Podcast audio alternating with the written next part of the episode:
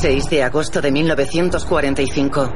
Casi tres meses después de que se declare la victoria sobre la Alemania nazi, las fuerzas estadounidenses siguen inmersas en un combate mortal con los japoneses.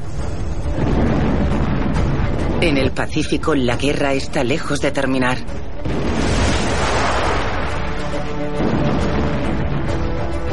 El recién elegido presidente Harry Truman está desesperado por poner fin al sangriento conflicto que ha causado la muerte de decenas de miles de estadounidenses.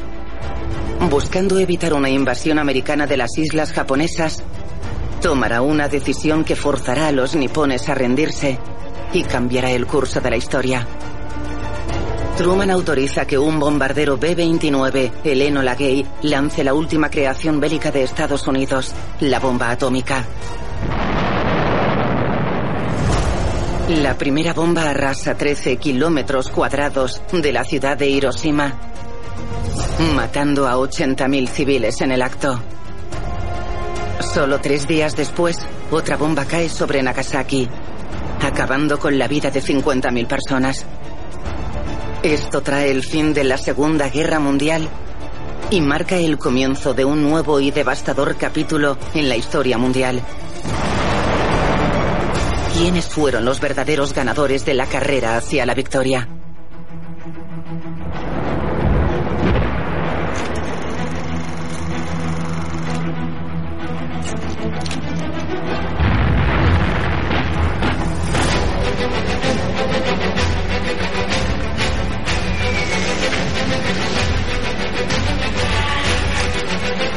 Segunda Guerra Mundial, hacia la victoria, carrera hacia Berlín. Cuando la guerra entraba en su sexto año, los aliados vislumbraban la victoria inminente. A principios de 1945, el ejército soviético y las fuerzas aliadas occidentales estaban a punto de entrar en el debilitado territorio nazi. Sin embargo, para Churchill la situación política que se perfilaba entre bastidores era mucho más preocupante, ya que observaba el irresistible avance del ejército rojo por Europa Oriental. Rumanía, Bulgaria, Hungría, Checoslovaquia y Yugoslavia yacían bajo la sombra soviética. Y Polonia, aunque liberada de los alemanes, había cambiado un conquistador despótico por otro.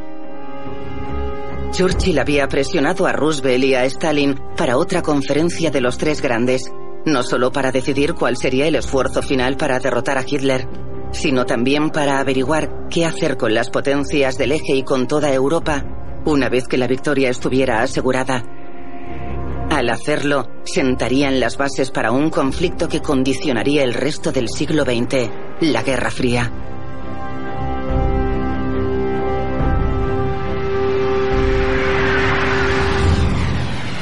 En 1945, la relación entre los tres grandes había cambiado. Joseph Stalin creía cada vez más que Occidente se retrasaba en abrir el segundo frente intencionadamente para dejar que los soviéticos pagaran el precio de ganar Europa. Se sentía muy frustrado. Roosevelt sospechaba de las ambiciones imperiales de Churchill y Churchill se volvía cada vez más paranoico al pensar que Stalin y Roosevelt le estaban apartando. Una buena relación de trabajo entre los tres y una estrecha amistad entre Roosevelt y Churchill empezaba a resquebrajarse. No debemos subestimar la igualdad de poder que los tres grandes llevan a la conferencia de Yalta. Las Fuerzas Armadas estadounidenses libraban una batalla naval enorme contra los japoneses en el Pacífico que estaban a punto de ganar.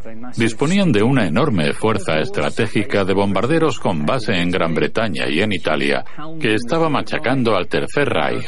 Las fuerzas estadounidenses estaban muy comprometidas en Europa y desempeñaban su labor con éxito.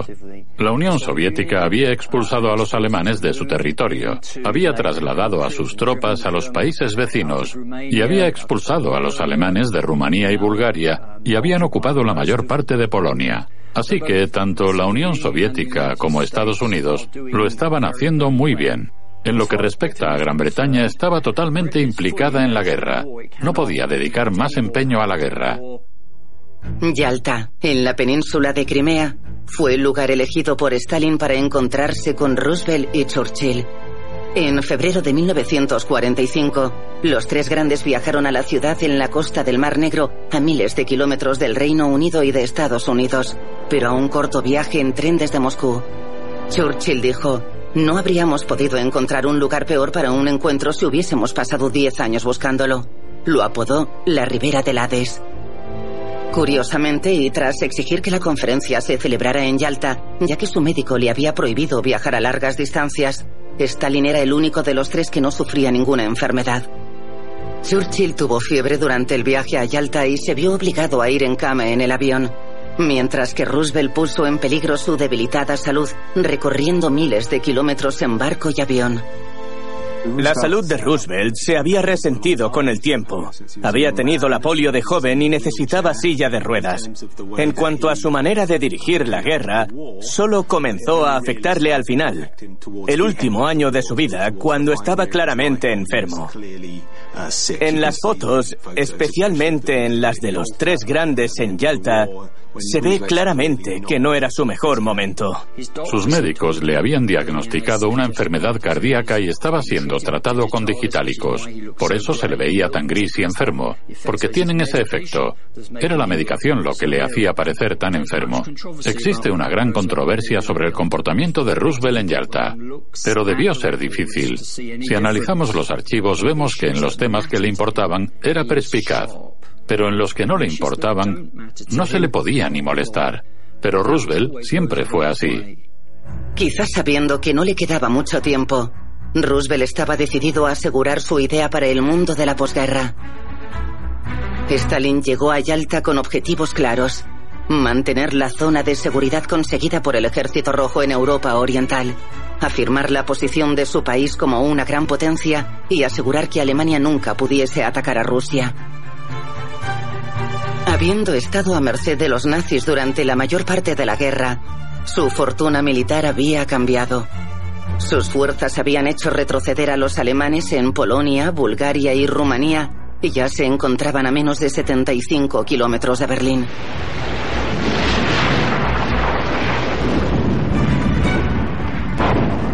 Stalin quería mantener un estricto control total sobre los países del este de Europa, sobre los ahora estados satélites de la Unión Soviética, porque había aprendido la lección de la Operación Barbarroja.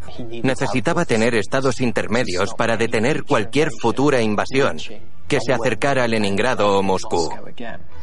También era consciente de que el entorno había cambiado, que ese era el comienzo de la Guerra Fría, en 1945 desconfiaba cada vez más de los aliados, así que pretendía consolidar sus logros en Europa Oriental.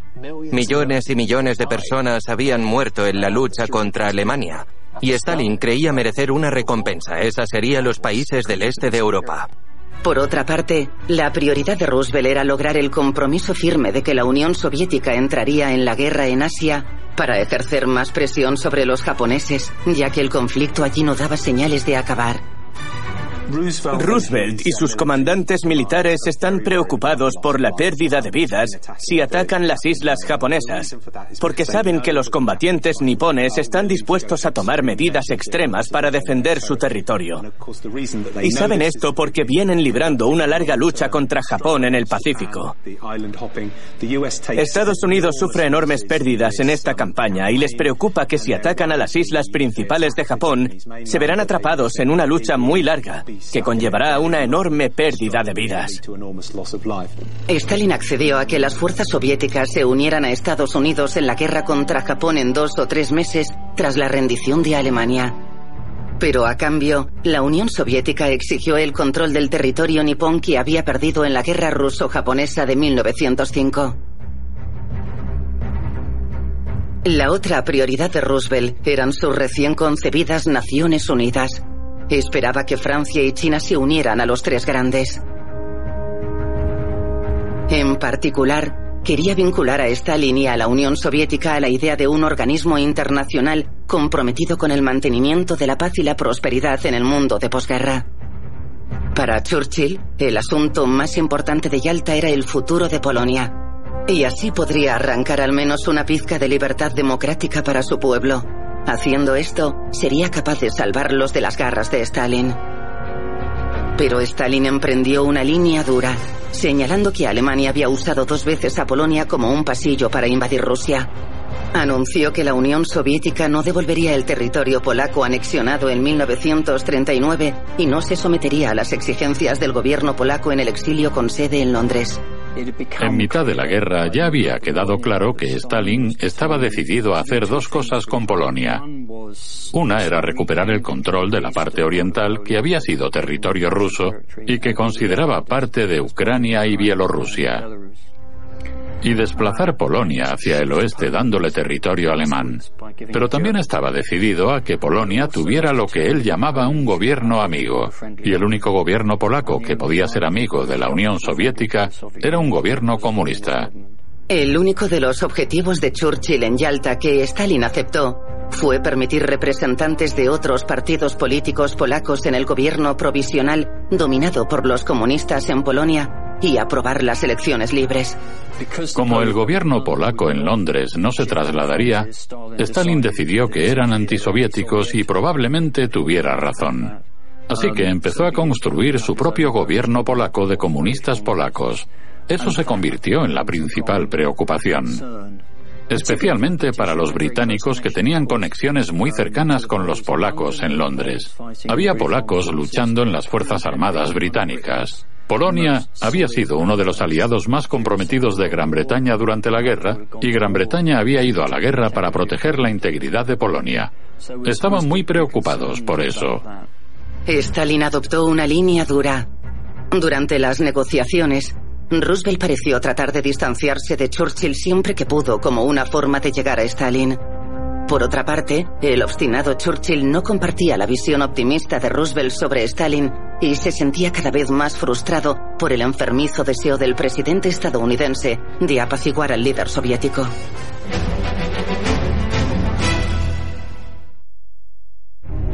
En 1944, Churchill había dicho a su gabinete que tratar de mantener buenas relaciones con un comunista era como cortejar a un cocodrilo.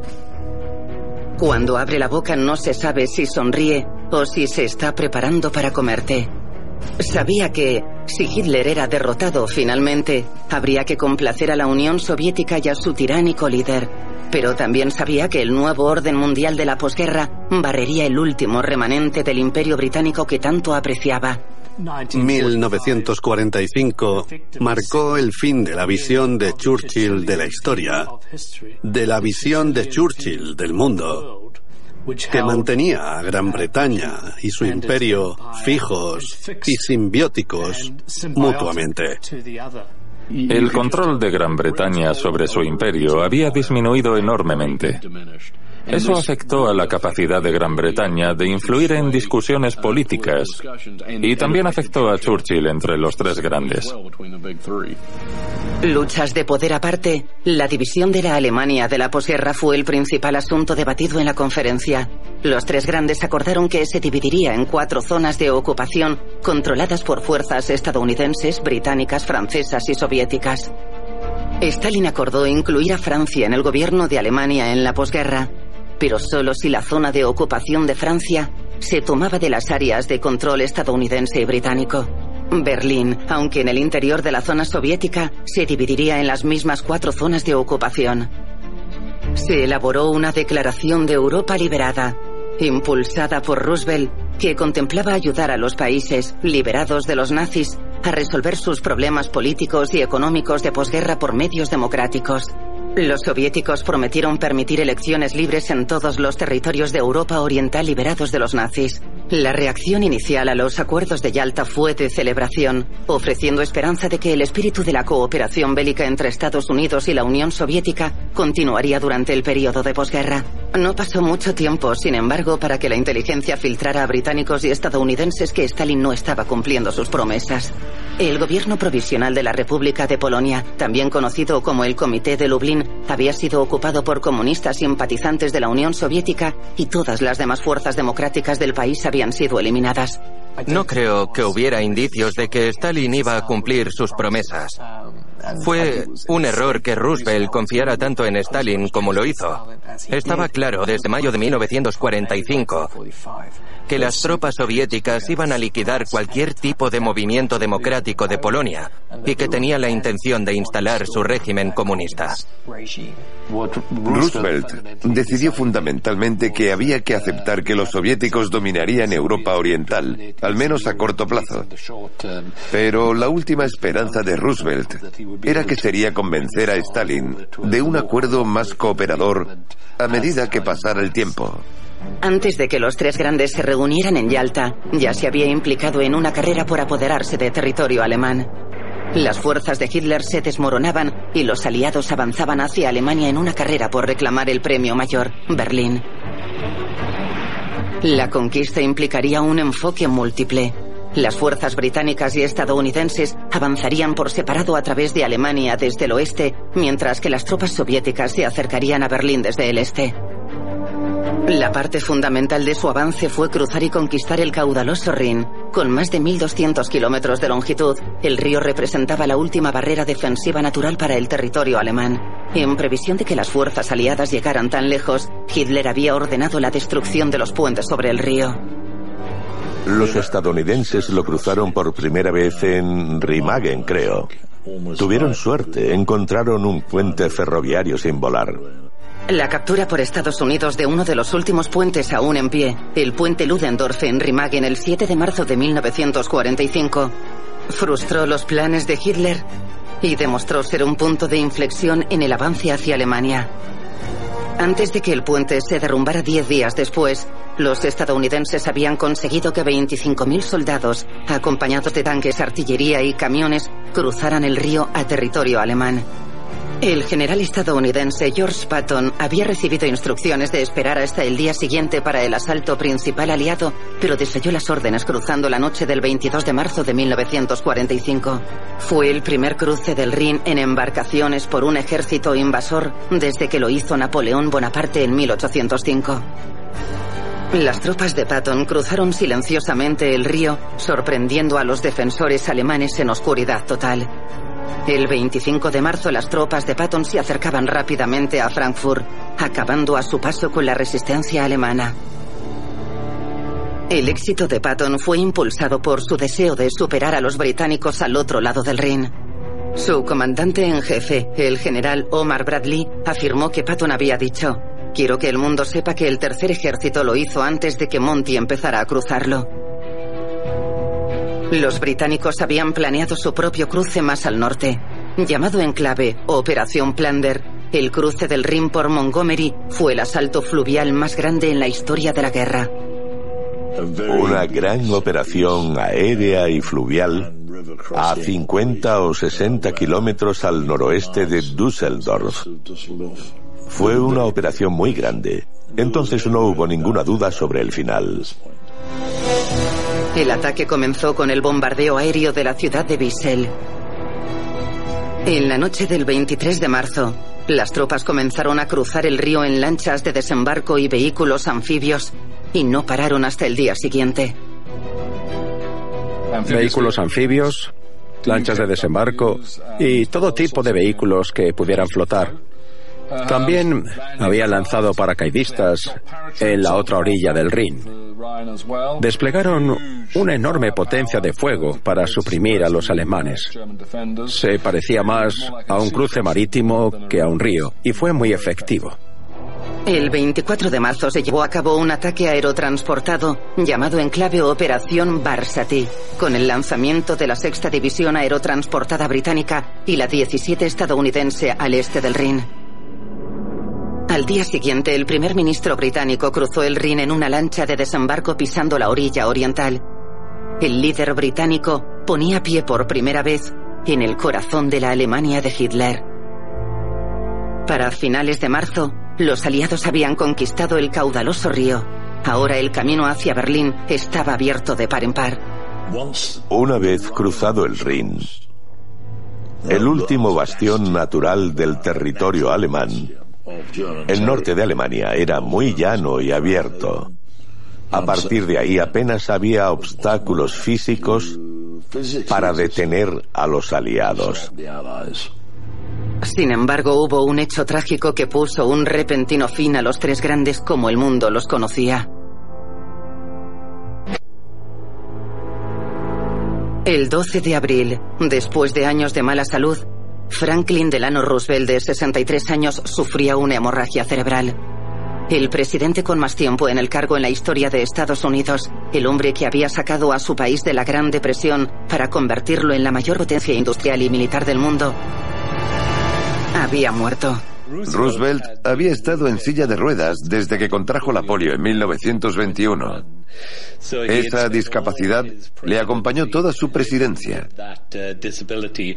Pero durante la guerra, la edad la mayor presión en el trabajo, ser un fumador empedernido, la habitual, aunque moderada, ingesta de cócteles, hicieron que su salud se deteriorara a partir de 1943. El deterioro se precipitó probablemente por las dificultades del viaje a la conferencia de Teherán para unirse a Churchill. Sufría problemas cardíacos, era hipertenso y necesitaba largos periodos de descanso. El último reto que afrontó fue ir a Yalta a principios de 1945. Aquello le dejó exhausto y moriría poco después. Churchill no pudo asistir al funeral de Roosevelt pero escribió una nota a su esposa Eleanor.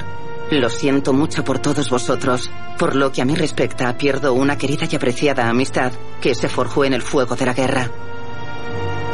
Stalin, que sospechaba que Roosevelt había sido envenenado, también escribió una sincera misiva hablando de una amistad auténtica que había ayudado a impulsar a la Unión Soviética a una victoria inminente.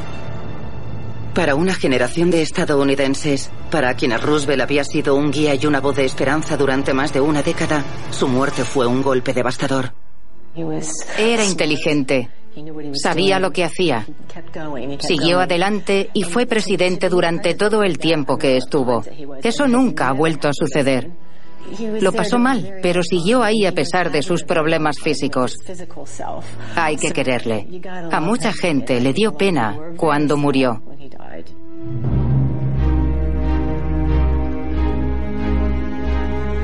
El relativamente discreto vicepresidente, Harry Truman, antiguo camisero, juró su cargo como presidente el mismo día en que murió Roosevelt para dirigir el esfuerzo bélico de Estados Unidos. Mientras el mundo lloraba la muerte de Roosevelt, la carrera hacia Berlín continuaba sin cesar. Los aliados occidentales parecían imparables, pero al otro lado de Alemania, las tropas soviéticas también hacían progresos constantes en todo el país, aplastando brutalmente toda resistencia alemana. Rusos y estadounidenses convergieron en la ciudad de Torgau, en el río Elba, el 25 de abril, a solo 120 kilómetros de Berlín. Cuando las tropas aliadas se saludaban en la orilla, sus respectivos ejércitos habían dividido a Alemania en dos. El momento, que llegó a conocerse como el encuentro en el Elba, presagiaba el fin de la guerra en Europa. Un alborozado Churchill declaró, nos encontramos en verdadera y victoriosa camaradería con la inflexible resolución de cumplir nuestro propósito y nuestro deber. Marchad adelante sobre el enemigo. Truman, que había jurado como presidente menos de dos semanas antes, comentó la noticia. Esta no es la hora de la victoria final en Europa, pero la hora se acerca, la hora por la que todo el pueblo estadounidense, todo el pueblo británico y todo el pueblo soviético han trabajado y rezado tanto tiempo. El enfoque de Stalin fue algo más cauteloso. Nuestra tarea y nuestro deber es la completa destrucción del enemigo. El ejército rojo cumplirá hasta el fin esa tarea y ese deber por nuestro pueblo y por todos los pueblos amantes de la libertad. Ahora la carrera era para llegar primero a Berlín. Para acelerar su campaña, dividió el mando de la operación de Berlín entre el mariscal Sukov en el centro y el mariscal Konev en el sur. Stalin, el maestro manipulador y astuto practicante del divide y vencerás, daba el pistoletazo de salida a una carrera entre sus dos comandantes principales. Stalin alentó la carrera a Berlín entre Konev y Zhukov porque veía imperativo tomar la ciudad antes que las potencias aliadas. Sabía que el ejército alemán estaba a punto de ser derrotado y sabía que la lucha iba a cambiar y desarrollarse en lo que conocemos como Guerra Fría. Y tomar Berlín era una primera victoria en ella. Tomar Berlín no solo tenía un significado simbólico, también se rumoreaba que albergaba el programa nuclear alemán. Los alemanes tuvieron un programa nuclear en la Segunda Guerra Mundial. Lo sabíamos y ahora hay archivos desclasificados que lo confirman. Al final de la guerra, los principales científicos nucleares de Hitler fueron llevados inicialmente a Gran Bretaña antes de partir a Estados Unidos. Stalin estaba desesperado por tomar el centro de investigación nuclear alemán, el Instituto Kaiser Guillermo, antes de que llegaran los estadounidenses. Tras la rendición de Alemania, la Unión Soviética requisó equipo, materiales y personal. Stalin conoció el programa militar alemán a través de sus agentes de inteligencia. Los soviéticos tenían su propio programa nuclear con la Operación Borodino pero empezaban a quedarse atrás con respecto a los estadounidenses. Sabemos que el gran interés de Stalin por tomar Berlín era hacerse con toda la información posible sobre el programa nuclear alemán. Apuntaron al Instituto Kaiser Guillermo en particular. Lo importante es que lograron incautar tres toneladas de óxido de uranio. Esto fue crítico para los que estaban a punto de iniciar su propio programa atómico. El óxido de uranio les permitió empezar a trabajar en una primera arma nuclear desencadenando el inicio de la carrera armamentística nuclear que definiría la Guerra Fría.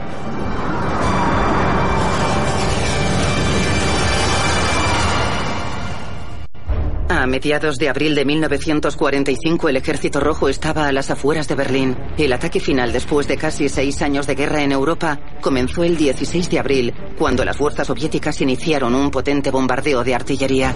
Lanzaron más de un millón de proyectiles contra posiciones germanas al oeste del río Oder. Los frentes soviéticos atacaron Berlín desde el este y el sur, mientras que un tercero superó las fuerzas alemanas emplazadas al norte de Berlín. Unos dos millones y medio de soldados soviéticos cayeron sobre la ciudad la batalla de Berlín había empezado. El 20 de abril de 1945, cuando Hitler cumplía 56 años, las fuerzas de Sukov avanzaban desde el este mientras que las fuerzas de Konev avanzaban hacia los suburbios del sur de Berlín. El bombardeo soviético fue tan enorme que en los barrios del este las casas temblaban y los cuadros caían de las paredes.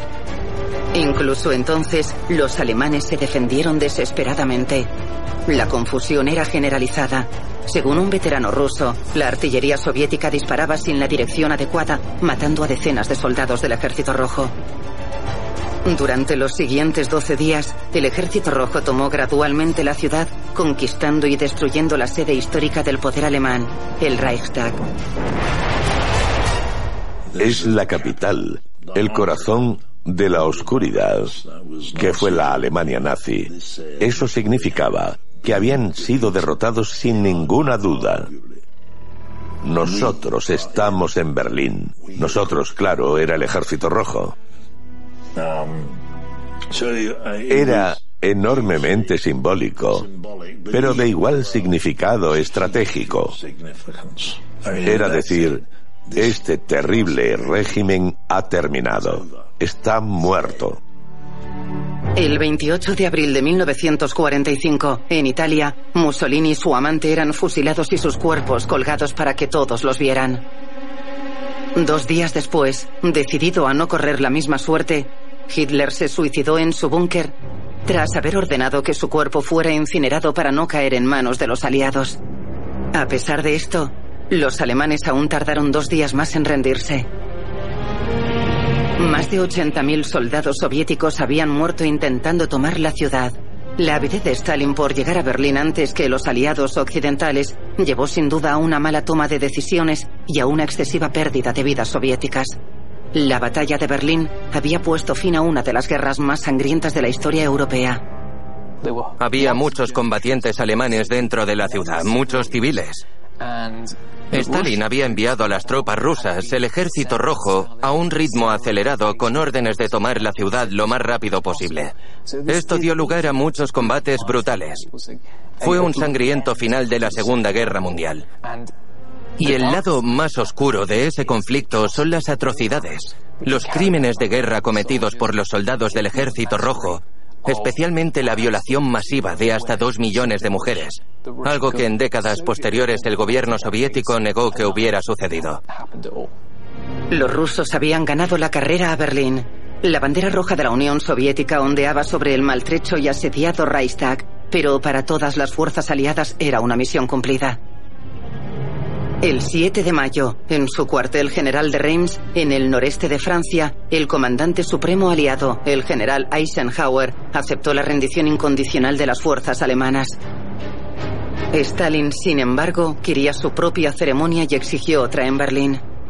Así que al día siguiente, el 8 de mayo, se repitió la ceremonia y se firmó un nuevo documento. Una agotada pero eufórica Europa finalmente celebraba el Día de la Victoria, el 8 de mayo. Fue maravilloso. Habíamos ido a Inglaterra para echar a los alemanes de Europa con las tropas aliadas y había funcionado. Era fantástico. Y cuando vuelves a casa, después de haber echado a los alemanes, y ves a todos los holandeses celebrándolo en la calle, te sientes muy bien. Pero en deferencia a su aliado americano, Winston Churchill se apresuró a recordarles que la guerra mundial aún no había terminado. We may allow ourselves a brief period of rejoicing, but let us not forget for a moment the toils and efforts that lie ahead. Japan, with all her treachery and greed, remains unsubdued. She has inflicted upon Great Britain, the United States and other countries, and her detestable cruelties call for justice and retribution. We must now devote all our strength and resources to the completion of our tasks, both at home and abroad. La guerra en el Pacífico estaba muy viva. Para lograr la conclusión final de una de las guerras más sangrientas de la historia de la humanidad, los líderes de la Gran Alianza tendrían que reunirse una última vez. La conferencia de Potsdam comenzó en julio de 1945 para principalmente determinar las fronteras de la Europa de la posguerra, pero resultó imposible alcanzar un consenso. Estados Unidos vio Potsdam como una oportunidad para tratar de asegurar el compromiso soviético en la guerra contra Japón, mientras que el objetivo principal de Stalin era obtener enormes reparaciones económicas de Alemania como compensación por la destrucción causada por los nazis en la Unión Soviética. Fue un equipo de negociación muy diferente al que se sentó en torno a la mesa en su último encuentro en Yalta. El astuto y aristocrático Roosevelt había sido reemplazado por el más directo y provinciano Harry Truman. A mitad de la conferencia de dos semanas, el Partido Conservador de Churchill perdió las elecciones generales y, para asombro de Stalin, fue reemplazado casi inmediatamente en la mesa de negociaciones por el líder laborista, Clement Attlee. El único miembro de los tres grandes que quedaba era el propio Stalin, lo que le proporcionaba una considerable ventaja. A Joseph Stalin le resulta inconcebible que en ese momento Winston Churchill pueda ser derrotado. Hay una famosa caricatura de él yendo a Yalta y Clement Attlee le lleva las maletas y luego otra volviendo y él se las lleva a Attlee. Eso afectó al estatus de Gran Bretaña y desde luego a Churchill. Fue una de las cosas más inesperadas, al menos para los comentaristas políticos de la época, que Churchill perdiera las elecciones de julio de 1945. No solo perdió, es que los conservadores fueron aplastados. El electorado estaba muy agradecido al señor Churchill, el líder de la guerra, pero no querían al señor Churchill como líder en tiempos de paz. En su lugar querían a los laboristas, a los que se veían más orientados a una existencia en tiempos de paz que los conservadores con Winston Churchill. Pero el mundo estaba a punto de sufrir una enorme sacudida. El 16 de julio de 1945, en un remoto lugar del desierto cerca de Alamogordo, Nuevo México, los estadounidenses detonaban la primera bomba atómica. La prueba Trinity fue la culminación de cuatro años de trabajo en el proyecto Manhattan para convertir la energía nuclear en armas. Habían tenido éxito y con ello marcaron el comienzo de la era atómica. Roosevelt oculta a su vicepresidente, Harry Truman, la existencia de la bomba atómica. Truman solo se entera de la bomba atómica cuando se convierte en presidente en abril de 1945. Eso nos dice algo sobre la actitud de Roosevelt hacia aquellos incluso muy cercanos a él. Su vicepresidente no conocía uno de los secretos militares más importantes de la guerra. Tan pronto como terminaron la bomba atómica y estaban seguros de que funcionaría, la lanzaron sobre Japón. Tenían prisa por terminar la guerra lo más rápido posible. La habrían lanzado sobre Alemania si Alemania hubiera seguido combatiendo en agosto de 1945, sospecho que sí. Pero nunca lo sabremos. Truman sintió tener la victoria en su mano y no perdió tiempo en informar a Stalin de que Estados Unidos poseía una nueva arma de fuerza destructiva especial con la que quebrar la resistencia de Japón. En esa etapa no especificó que era la bomba atómica. Stalin ya conocía el proyecto por sus espías en Occidente, pero no lo reveló. La importancia de la bomba para el resultado de la guerra se haría evidente cuando Gran Bretaña y Estados Unidos amenazaron a los japoneses con pronta y total destrucción si no se rendían inmediatamente de forma incondicional. El Pacífico empeoraba y las bajas de las batallas de Iwo Jima y Okinawa fueron de las más altas de la guerra. Los planificadores militares americanos temían la posibilidad de invadir Japón. El ejército japonés contaba con millones de soldados y estaba listo para usar millones más de reclutas civiles en la defensa de sus islas principales. La experiencia de Okinawa, donde los civiles se suicidaron en lugar de rendirse, significó que la pérdida de vidas entre la población japonesa sería horrible. Los japoneses habían demostrado, en defensa especialmente de lo que hubiesen ocupado durante un tiempo, ser fanáticos. Simplemente no se rendirían. Tenían que matar a todos y cada uno. Y creo que la preocupación era que Japón solo sería derrotado cuando fuera ocupado por los aliados y obviamente por Estados Unidos. Pero hacer eso costaría la vida de tantos soldados debido a este fanático rechazo a rendirse de las tropas japonesas. Así que habría pesado mucho en las mentes de los presidentes. Intentaron equipar a los escolares con lanzas de bambú para ir a luchar contra los estadounidenses cuando desembarcaran. Estaban pidiendo una matanza, era una locura. Cuando el presidente Harry Truman fue informado de que la prueba de la bomba atómica había tenido éxito en Nuevo México, calculó que esa monstruosa arma podría ser utilizada para derrotar a Japón, de modo que costara menos vidas a Estados Unidos que una invasión convencional de la patria japonesa.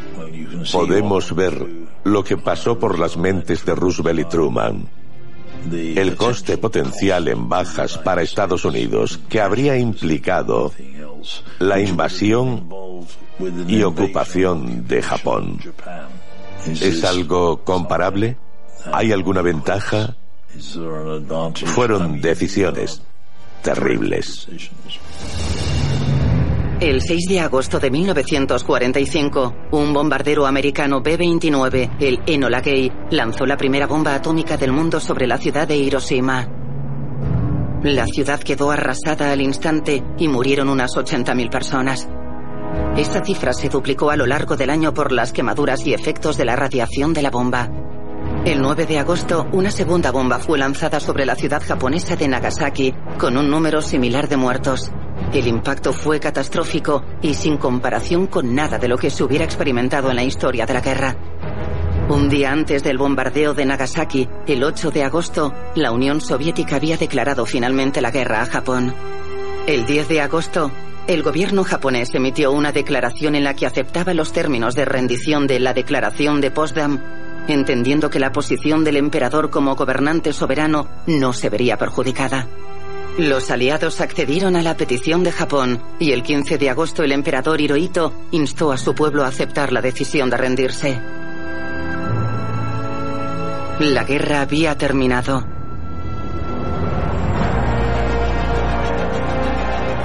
Después de casi seis años de combates, los aliados habían logrado finalmente su objetivo con una completa y amplia derrota de su enemigo en todos los frentes. Pero el coste había sido enorme y el mundo nunca volvería a ser el mismo.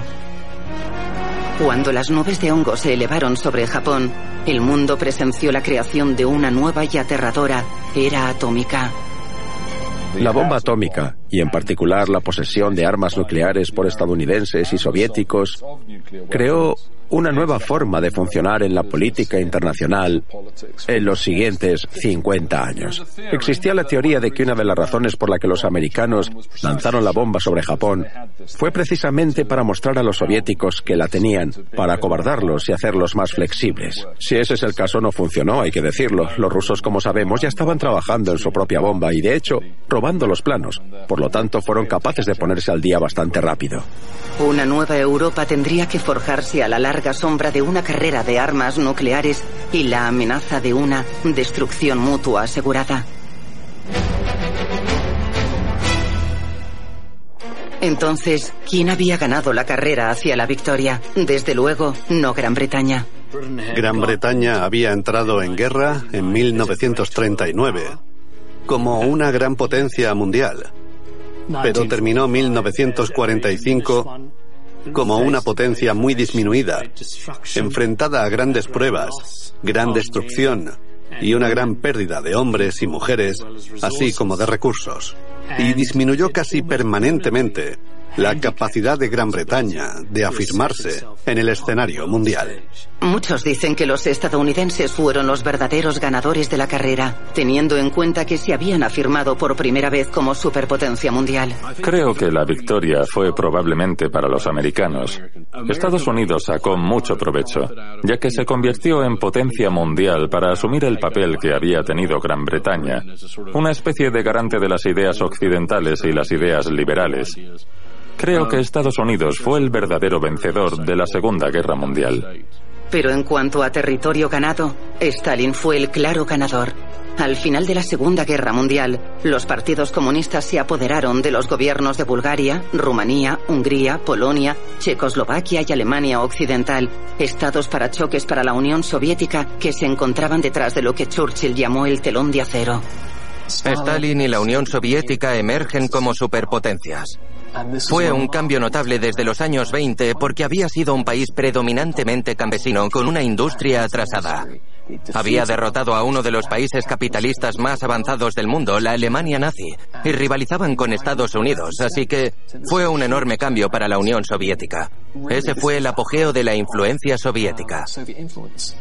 A pesar de las pérdidas masivas y la destrucción de las ciudades soviéticas, la guerra había permitido a Stalin sentarse al lado de sus enemigos ideológicos elegidos democráticamente y ser visto y reconocido por todos como un estadista mundial.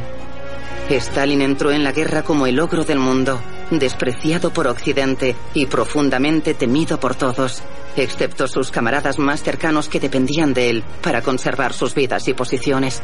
Abandonó el escenario de la Segunda Guerra Mundial como un estadista mundial indiscutible, respetado por sus colegas internacionales y querido y venerado por su pueblo. Si se puede decir que un líder ganó la carrera hacia la victoria, ese fue Joseph Stalin. Thank you.